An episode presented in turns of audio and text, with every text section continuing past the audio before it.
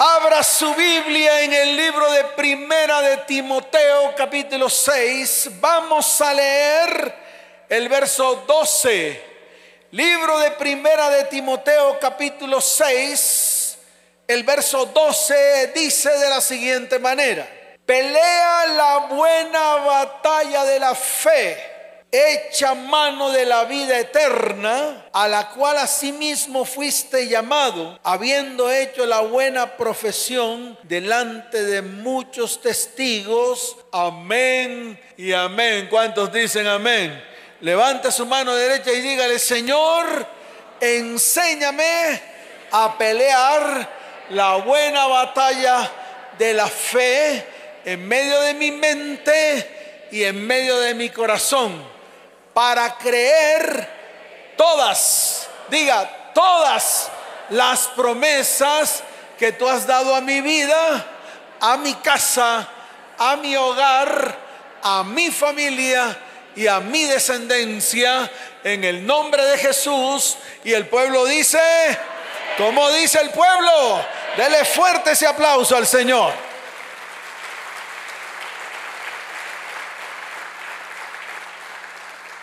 Cuando yo leo la Biblia, especialmente cuando leo el Antiguo Testamento, en el cual desde el momento mismo en que el pueblo de Israel sale de tierra de Egipto hacia la tierra prometida, mediante un mandato que Dios le da a Moisés, desde ese mismo momento el pueblo de Israel comenzó a vivir grandes batallas en medio del desierto.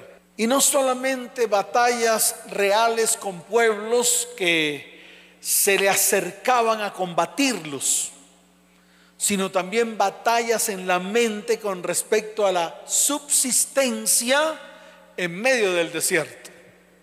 Siempre y las grandes peleas y los grandes alborotos del pueblo de Israel en medio del desierto fue en los momentos en que no tuvieron agua para tomar, comida para comer, sin embargo, Dios en todo momento le respondía al pueblo con beneficios, es decir, venían milagros sobre ese pueblo. Cuando no tenían agua, Mara, que era un lago totalmente amargo, se convirtió en dulce única y exclusivamente para darle de beber a todo un pueblo. En otro tiempo no tuvieron que beber tenían mucha sed y Dios le ordenó a Moisés que le hablara a la roca, a la peña. Y en vez de hablarle, Moisés golpeó la roca, golpeó la peña y salió agua. Y dice la palabra que bebieron todos los del pueblo y se saciaron de agua. Cuando tenían hambre, Dios envió algo que se llamó el alimento diario. ¿El alimento qué? Dígalo fuerte, el alimento qué? El alimento diario, ellos no podían comer del día anterior, no podían guardar ese alimento del día anterior, sino que cada día, ¿cada qué? Dígalo fuerte, ¿cada qué?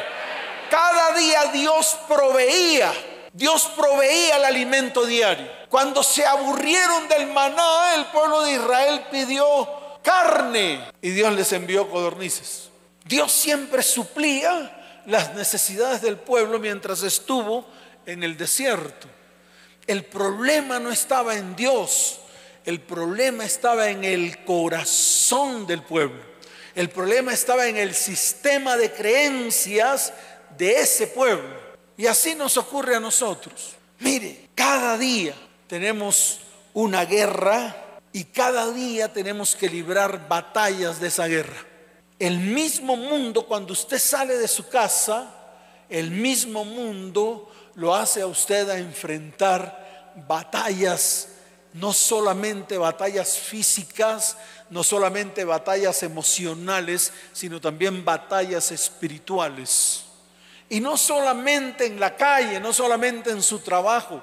Muchos libran grandes batallas en medio de su hogar y en medio de su familia. Y no solamente con su familia, también libra batallas con los que están a su alrededor. Por eso nuestra vida cada día está llena de continuas batallas que son parte fundamental de una guerra espiritual que se arma en los cielos con los hijos de Dios, especialmente con nosotros que hemos creído. ¿Y todo esto para qué? Precisamente para vulnerar nuestra fe. La más grande batalla que libra Satanás con nosotros es hacernos creer que Dios nunca va a obrar. Es hacernos creer que Dios se ha olvidado de nosotros. Es hacernos creer que en medio de las dificultades y en medio de las circunstancias que vivimos vamos a sufrir una derrota y no vamos a ser levantados. Eso es lo que el enemigo todos los días inculca mete, introduce en la mente del cristiano, del creyente, del que ha creído. ¿Y todo para qué? Precisamente para que nosotros reculemos, para que nosotros echemos para atrás, para que nosotros dejemos de creer, para que no sigamos avanzando, para que no sigamos creciendo en medio de una vida espiritual. Pero escuche esto, porque usted lo tiene que entender. Hay batallas que se ganan, hay batallas que se pierden. Al final, la guerra la ganamos. Al final, ¿la qué? La más grande guerra que se está batallando en este tiempo, que ya le hemos ganado, es nuestra vida eterna y nuestra salvación. ¿Cuántos dicen amén? Dele fuerte ese aplauso al Señor. Pero la derrota más grande que hemos tenido es la batalla que nunca hemos peleado. Y yo se lo vuelvo a repetir porque creo que no lo entendió. La derrota más grande que tú y yo hemos tenido es la batalla que nunca hemos peleado. Por eso yo insto a la iglesia a que todas las batallas que estás librando, todas, y estoy hablando en todas las áreas, en todos los aspectos, todas las batallas que usted está librando, parece firme y pelelas. Todas. En su hogar. Si usted tiene una batalla en su hogar. Si usted ve que su hogar se está destruyendo. Pelee por su hogar. Si usted está viendo que está siendo derrotado en, en su familia, en su descendencia, pelee por su descendencia. No descanse, levántese y afírmese, porque estoy seguro que Dios va a librar todas tus batallas y te va a dar completamente la victoria. ¿Cuántos dicen amén? Levante su mano y dígale, Señor, seré insistente porque sé que todas las batallas que estoy librando en este tiempo, en mi área física, en mi área económica, en mi área emocional, en mi área familiar, en mi área sexual, en mi área espiritual. Diga todas, diga todas, todas las vas a ganar porque tú peleas la buena batalla por mí.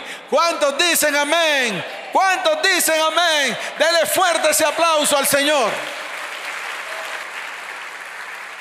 Y precisamente esas batallas las perdemos porque nos autoderrotamos, desfallecemos en nuestra fe. Simplemente comienza el enemigo a bombardear nuestra mente y nuestro corazón diciendo que no vamos a poder, diciendo que vamos a ser destruidos, diciendo que el propósito se va a, acabar. Y eso es lo que el enemigo nos martilla todos los días, todos los días de nuestra vida. Por eso lo que dices en tu corazón determina el resultado. Tu actitud determina tu triunfo o tu derrota. Entonces tenemos que aprender a trabajar en lo que dice nuestro corazón. El corazón tiene que impulsarnos a avanzar. El corazón tiene que llevarnos a donde está la gloria de Dios para poder ir de gloria en gloria y de victoria en victoria y de poder en poder y de unción en unción. Sin importar las circunstancias que tú y yo estemos viviendo, tu corazón, ¿quién? Dígalo fuerte, ¿quién? Tu corazón tiene que ser tu mejor aliado. Porque cuando tu corazón hace alianza con tu mente y comienzas a actuar en el espíritu, yo te quiero decir algo. todos los enemigos que se han levantado contra nuestra vida, contra nuestra casa, contra nuestro hogar y contra nuestra familia serán derribados en el nombre de Jesús. ¿Cuántos dicen amén? ¿Cuántos dicen amén? Dele fuerte ese aplauso al Señor. Ahora, para que esto ocurra siempre tenemos que hacer ejercicios espirituales. Mire, les voy a dar un secreto. Y aquellos que quieran entrar en intimidad con Dios y entrar en la eternidad con Dios. ¿Cuántos quieren entrar en la eternidad con Dios? ¿Lo quieren? Este es un secreto que el Señor me lo está revelando y me está dando los pasos. Me está diciendo, hay que hacer esto, Luis. Yo quiero una iglesia que se levante en el Espíritu.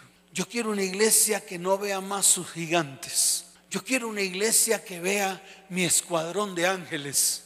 Yo quiero una iglesia que sienta mi perfecta presencia. Yo quiero una iglesia a la cual pueda llevarles milagros y prodigios cada vez que levanten su mano. Y eso es lo que Dios me está dando en este tiempo. Voy a hablar del Olam. ¿De quién? Diga, el Olam. El Dios eterno. El que habita la eternidad. ¿El que habita la qué? La eternidad. Entonces, esté atento el programa de radio en tu presencia los días jueves y viernes a las 6 de la mañana. Vamos a comenzar a hablar de ese tema. Yo quiero que usted comience a meterse en el espíritu con Dios. Ya Dios no quiere una iglesia almática.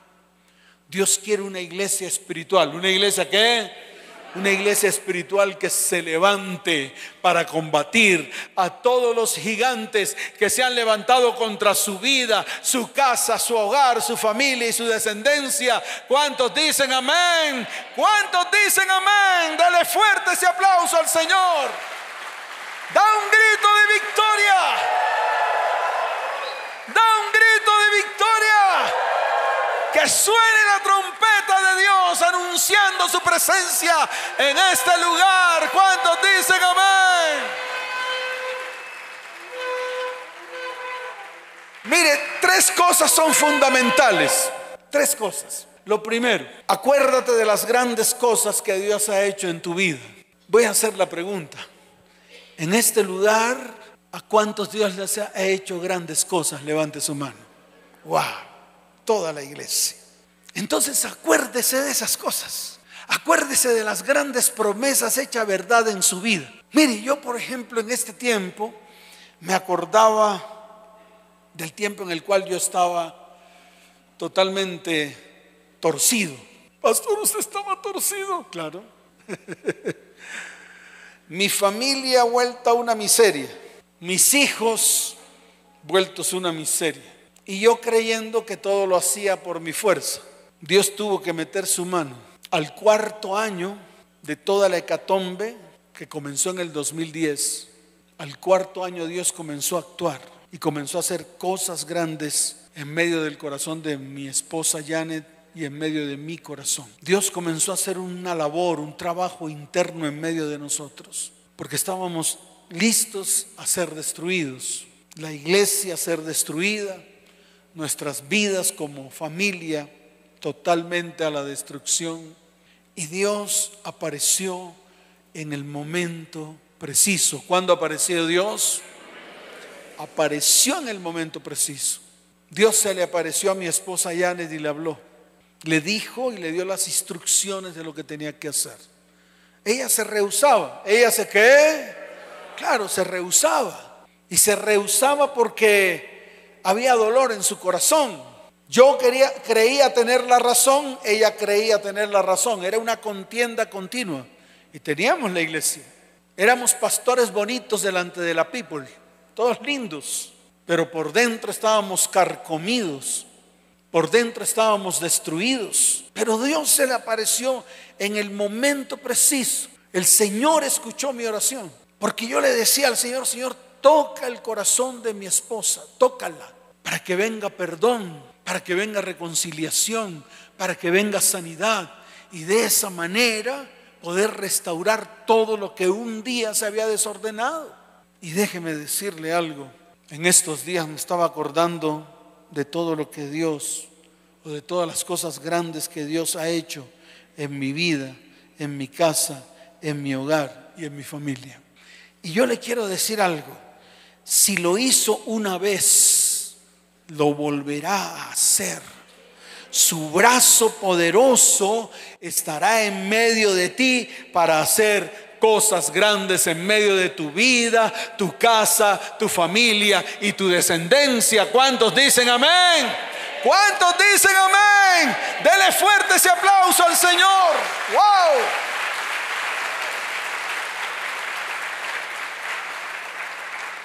¿Y por qué traigo este punto a colación? Porque cuando yo leo el libro de los Salmos, cuando yo veo al rey David, en los momentos difíciles, cuando estuve en momentos difíciles, veo cómo el rey David le recordaba a Dios, le mencionaba a Dios todo lo que había hecho por él en algún momento. Y cuando sigo leyendo alguno de los Salmos, me doy cuenta que Dios actuaba. Mire, libro de los Salmos capítulo 77. Vamos a tomar este ejemplo. Porque es importante que esta palabra quede afirmada en su corazón. Para que usted se dé cuenta que el rey David, cuando estaba en medio de dificultades, le recordaba a Dios las promesas. Y le decía, Señor, yo recuerdo cuando tú hiciste tal cosa en mi vida. Le recordaba todo lo que había hecho en él. Libro de los Salmos capítulo 77. Vamos a leer unos cuantos versículos. Mire lo que dice. Con mi voz clamé a Dios. A Dios clamé y Él me escuchará.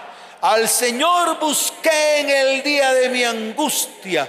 Alzaba él mis manos de noche sin descanso. Mi alma rehusaba consuelo. Me acordaba de Dios y me conmovía. Me quejaba y desmayaba mi espíritu. No me dejaba pegar los ojos. Estaba yo quebrantado y no hablaba. Consideraba los días desde el principio, los años de los siglos. Me acordaba de mis cánticos de noche meditaba en mi corazón y mi espíritu inquiría, desechará el Señor para siempre y no volverá más a hacernos propicio. ¡Wow! ¡Qué tremenda palabra! Levante su mano, levante su mano, iglesia. Cierre sus ojos. Todos los que están detrás de la transmisión, que sé que han hecho peticiones delante del Señor. Yo estoy seguro que el Señor se ha acordado de nuestras promesas, de todo lo que Él nos ha dicho. Cierre sus ojos y dígale, Señor, desecharás el Señor para siempre y no volverá más a hacernos propicio. Levante su mano y dígale, Señor, me desecharás para siempre y no volverás a hacerme propicio. La respuesta es, levante su mano y dígale, Señor, tú te acordarás de todas las promesas que me has dado y me serás propicio en ese tiempo, en el nombre de Jesús. Y el pueblo dice, como dice el pueblo, dele fuerte ese aplauso al Señor.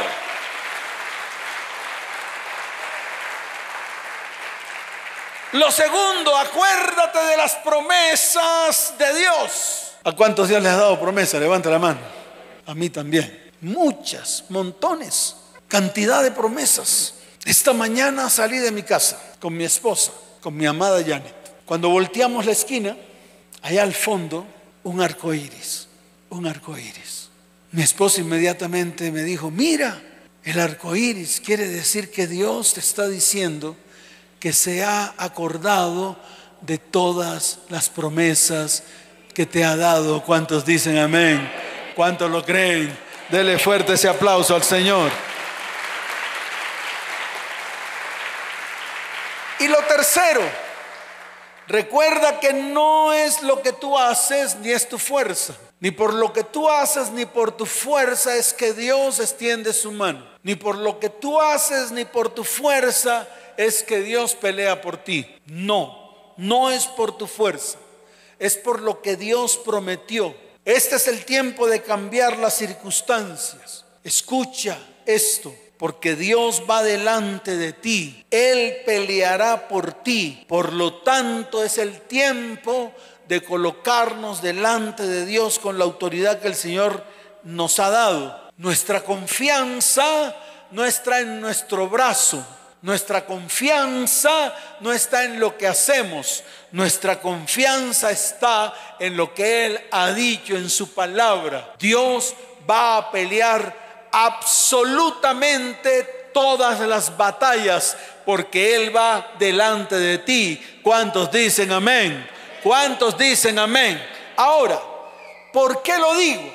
Porque precisamente encuentro en la Biblia varios pasajes bíblicos donde Dios actuó de una manera sobrenatural. Y quiero que lo miremos en la Biblia. El primero fue con el rey Ezequías. Eso se encuentra en el libro de Segunda de Crónicas, capítulo 32. Vaya a Segunda de Crónicas, capítulo 32, y vamos a leer desde el verso 7 hasta el verso 8. Les voy a narrar la historia para que usted entienda qué fue lo que ocurrió. Dice la palabra que vino Senaquerib. Senaquerib era el rey de los asirios y quería invadir al pueblo de Dios prácticamente quería que ese pueblo fuera esclavo de los asirios. Y era una gran cantidad de ejército, mucho mayor que el ejército del pueblo de Dios. ¿Qué hizo el rey Ezequías?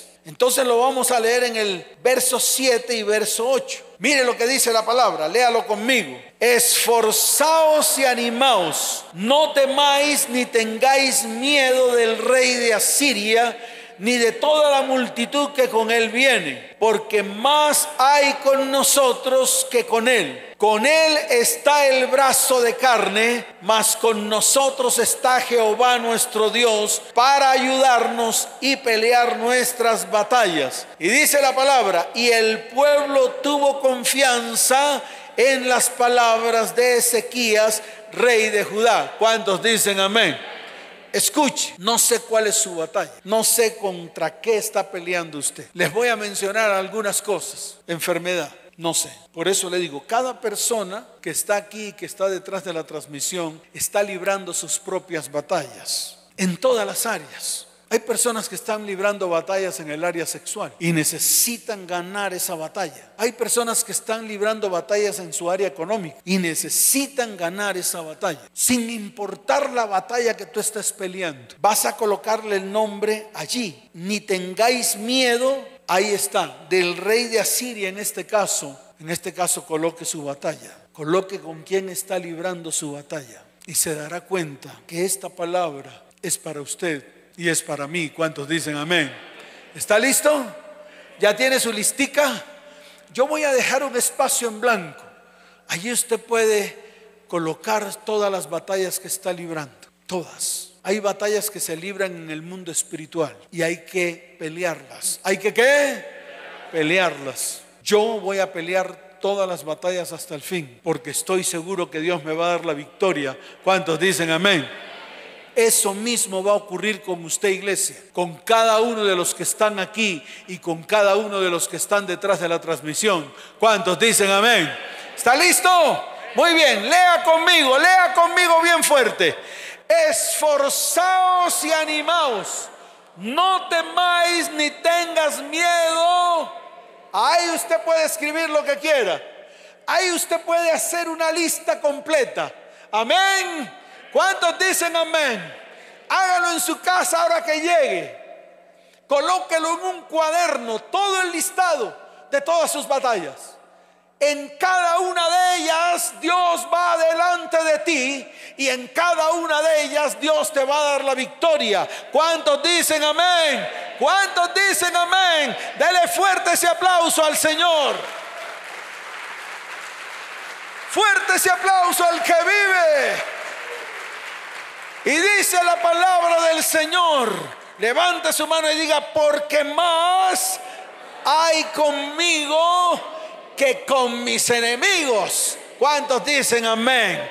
Diga, Señor, con mis enemigos está el brazo de carne, mas conmigo está Jehová nuestro Dios para ayudarme y pelear mis batallas. Y hoy tengo confianza de la palabra que tú le has dado a tu iglesia en el nombre de Jesús. Y el pueblo dice...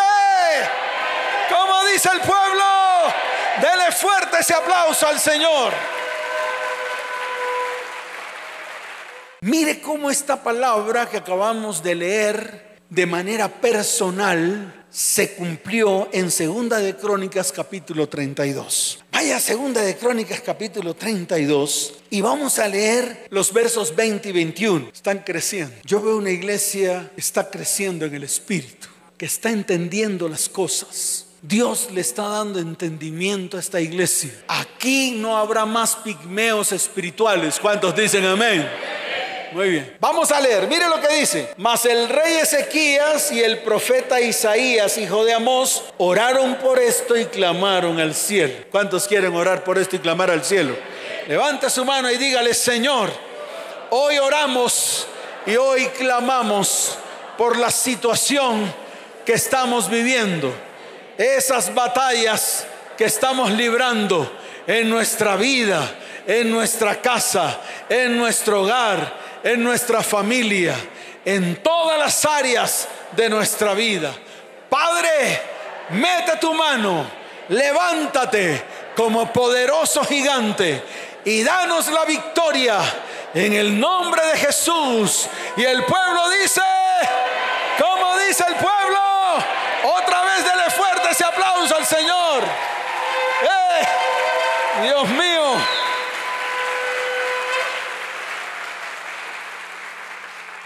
¿Quieren ver el ángel?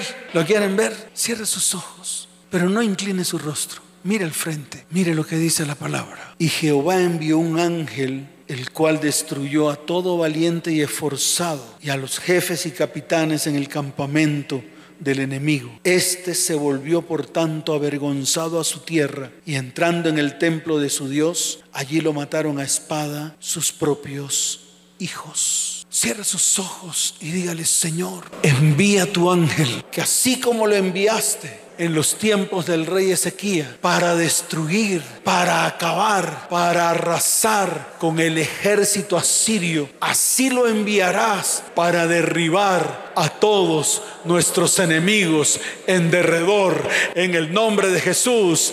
Amén y amén. Dale fuerte ese aplauso.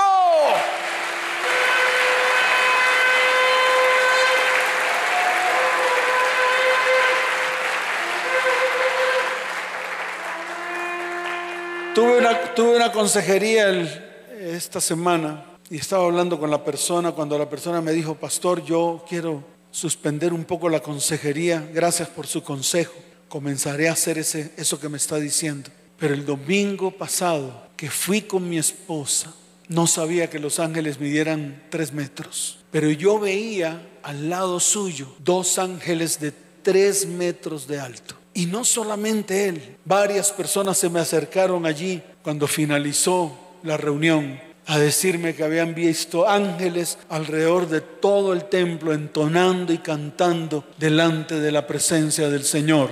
Esas son las manifestaciones que se ven aquí en esta iglesia, porque su Espíritu Santo se mueve con poder en medio de su pueblo. ¿Cuántos dicen amén? Fuerte ese aplauso al Señor.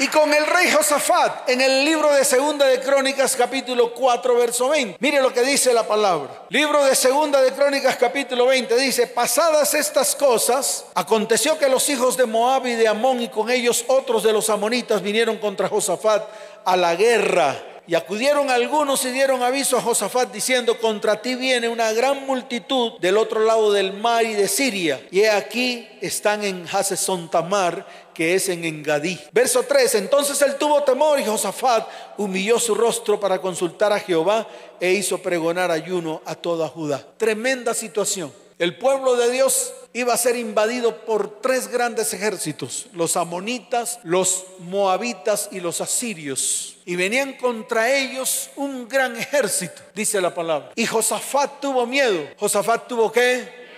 Miedo. A mí también me da miedo, también me da temores. Yo también me siento en mi cama a clamar al Señor, porque me da temor. Yo también tengo que humillar mi rostro delante del Señor porque me da temor. Porque el problema no está en lo que Dios va a hacer, el problema está en lo que hay en mi mente y en mi corazón. Por eso tengo que entrenar a mi corazón y a mi mente para que mi mente y mi corazón se alineen con lo que Dios me ha dicho que va a hacer. ¿Cuántos dicen amén? Eso es lo que tenemos que hacer. Aquí Josafat tuvo miedo, tuvo temor y reunió a todos los ancianos y se reunieron en oración. Y mire lo que dice la palabra más adelante, versos 14 y 15. Mire, ahí dice la palabra. Y estaba allí Jaasiel, hijo de Zacarías, hijo de Benaía, hijo de Jehiel, hijo de Matanías, levita de los hijos de Asaf, sobre el cual vino el Espíritu de Jehová en medio de la reunión. Y dijo, oíd Judá todo y vosotros moradores de Jerusalén, y tú rey Josafat, Jehová os dice así. Escuche, no temáis ni os amedrentéis delante de esta multitud tan grande, porque no es vuestra la guerra, porque qué. Dígalo fuerte, porque qué. Porque no es vuestra la guerra, sino de Dios. ¿Cuántos dicen amén? Levante su mano derecha y dígale, Señor, la guerra no es mía, la batalla no es mía. Tanto la guerra como la batalla es tuya. Y hoy tú te levantas a pelear todas mis batallas. ¿Cuántos dicen amén? Mire lo que dice el verso 17. No habrá para que peleéis vosotros en este caso. Paraos, estad quietos y ved la salvación de Jehová con vosotros. No temáis ni desmayéis. Salid mañana contra ellos, porque Jehová estará con vosotros. ¿Cuántos dicen amén? Levante su mano derecha y dígale, Señor, no tengo que pelear en este caso. Estoy parado, estoy quieto y yo veré la salvación de Jehová para conmigo. Jehová estará conmigo. ¿Cuántos dicen amén? Fuerte ese aplauso al Señor. Y colóquese en pie. Quiero que cierre sus ojos. Quiero que se pare firme. ¿Cuántos están librando batallas en este tiempo? A partir de hoy, Dios te va a dar la victoria en todas tus batallas. ¿Cuántos dicen amén? Y tú lo vas a comenzar a colocar en tu corazón. Mire, en todas las áreas, no importa cuál sea, en todas, Dios se va a levantar como poderoso gigante y Él te va a dar la victoria de todas tus batallas ¿Cuánto lo creen? En el libro de Nehemías, capítulo 4, verso 20 dice, en el lugar donde oyereis el sonido de la trompeta, reuníos allí con nosotros, nuestro Dios peleará por nosotros. Hoy estamos en el lugar correcto. Estamos en este lugar, en este territorio donde Dios nos ha convocado. Estamos a puerta cerrada, la transmisión a través de las redes sociales y todos parados firmes delante del Señor. Hoy el Señor nos va a dar la victoria. Solo cierre sus ojos al cielo. Escuche bien. Y dice la palabra del Señor que en ese lugar se escucha el sonido del chofar, el sonido de la trompeta.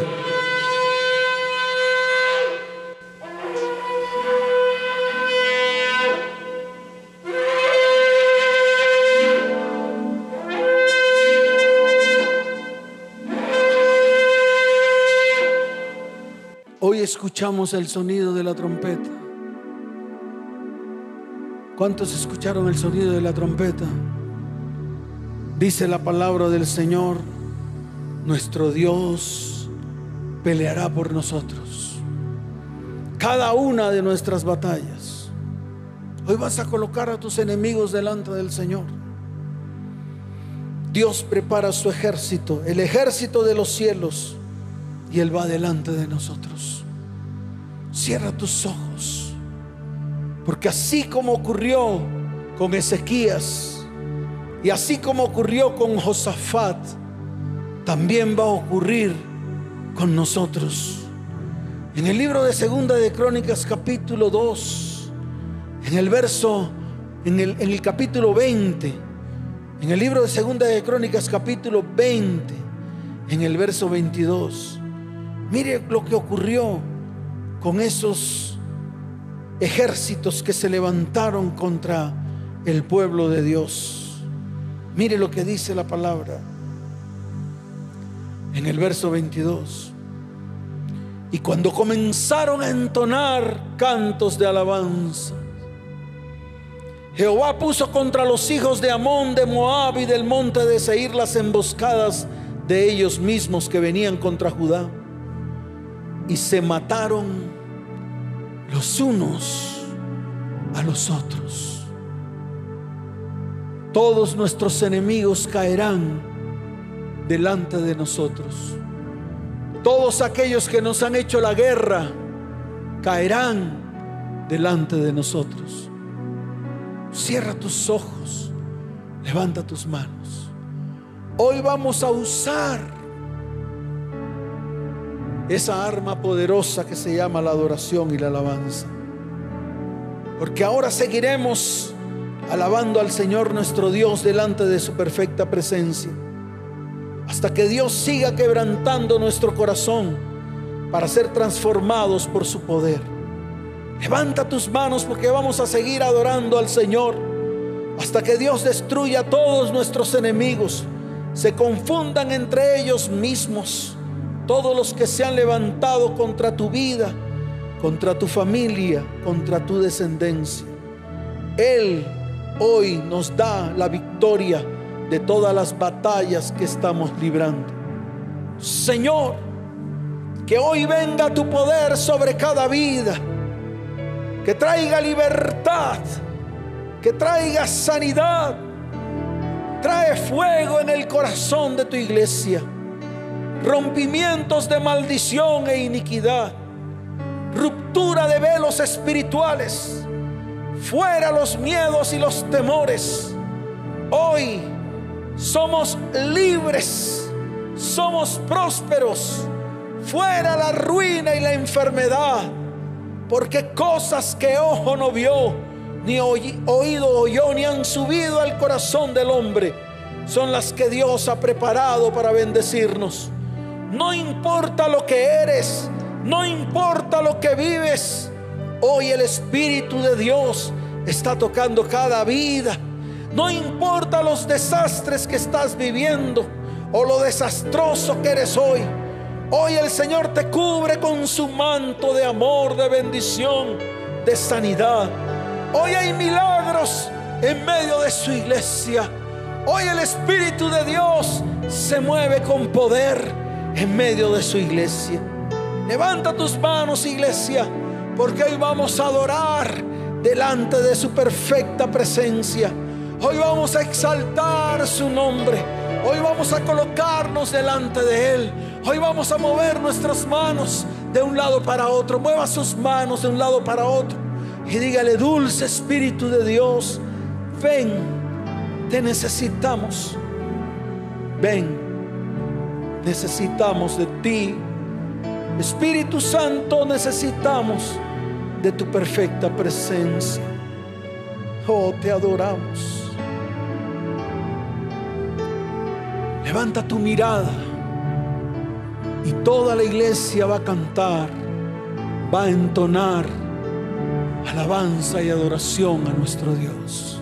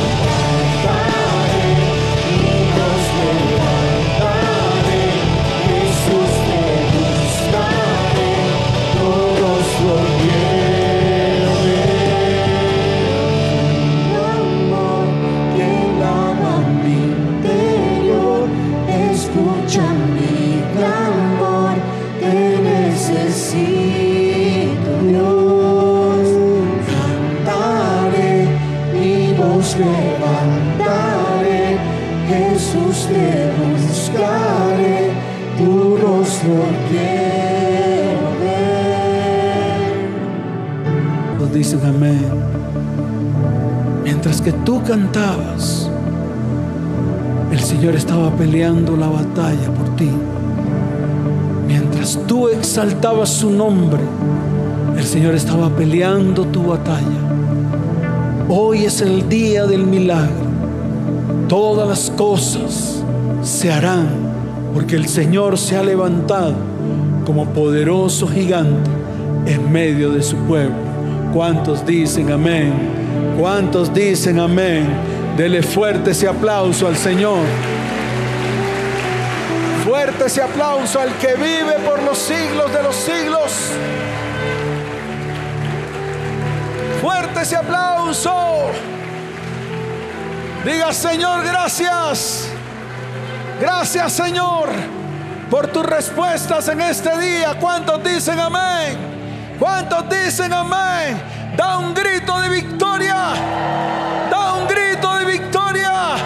Fuerte ese aplauso al que los siglos de los siglos. Levante sus manos al cielo, iglesia. Padre, bendice a tu iglesia. Iglesia cristiana ETP, te bendigo con abundancia de paz. Te bendigo con salud y te bendigo con prosperidad.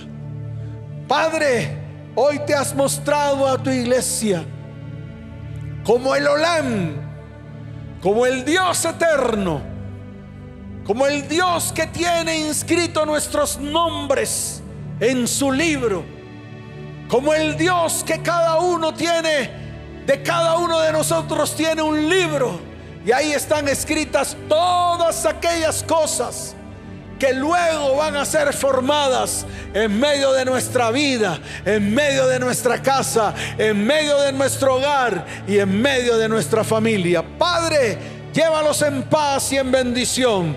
Y te doy gracias por sus vidas. En el nombre de Jesús. Y el pueblo dice, ¿cómo dice el pueblo? Dele fuerte ese aplauso al Señor. Que el Señor les bendiga y les guarde. Nos vemos. Les amo con todo mi corazón. Chao, chao.